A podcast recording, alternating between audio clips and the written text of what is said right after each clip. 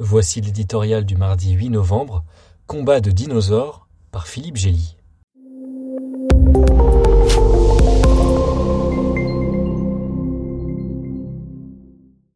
C'est une affaire entendue. Joe Biden sortira affaibli de l'épreuve des midterms qui l'attend ce mardi.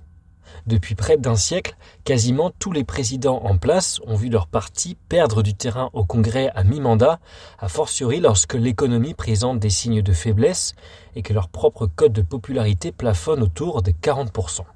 Tous les astres sont alignés pour que le 46e locataire de la Maison-Blanche achève sa 80e année privé de la majorité à la Chambre des représentants et, sans doute, au Sénat.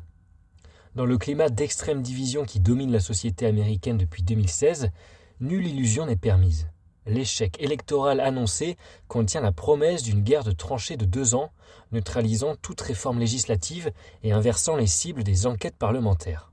Le temps paraît loin où Bill Clinton pouvait faire de la triangulation pour s'approprier quelques initiatives des républicains.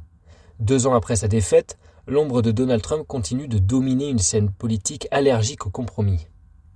L'atmosphère empêche les théories du complot et la diabolisation de l'adversaire. Plus de 300 candidats républicains, dont 139 sortants, ne seraient pas prêts à reconnaître leur échec dans les urnes. À l'échelon local, des milliers de négationnistes, croyant toujours à la victoire de Trump en 2020, devraient devenir les prochains responsables des bureaux de vote. La violence politique explose, les élus du Congrès recevant dix fois plus de menaces qu'il y a cinq ans. La démocratie est-elle en danger? Le cri de panique lancé par la Maison-Blanche en fin de campagne? Elle se porterait sûrement mieux si elle brisait les chaînes qui l'attachent à ses chevaux de retour.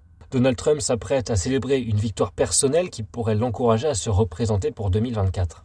A l'inverse, les démocrates seront tentés de pousser Joe Biden vers la touche. De quoi inviter les républicains en retour à s'affranchir de leur gourou septuagénaire. Pour eux deux, ces midterms n'offrent qu'une victoire à la Pyrrhus. Au-delà, elles programment la disparition des dinosaures.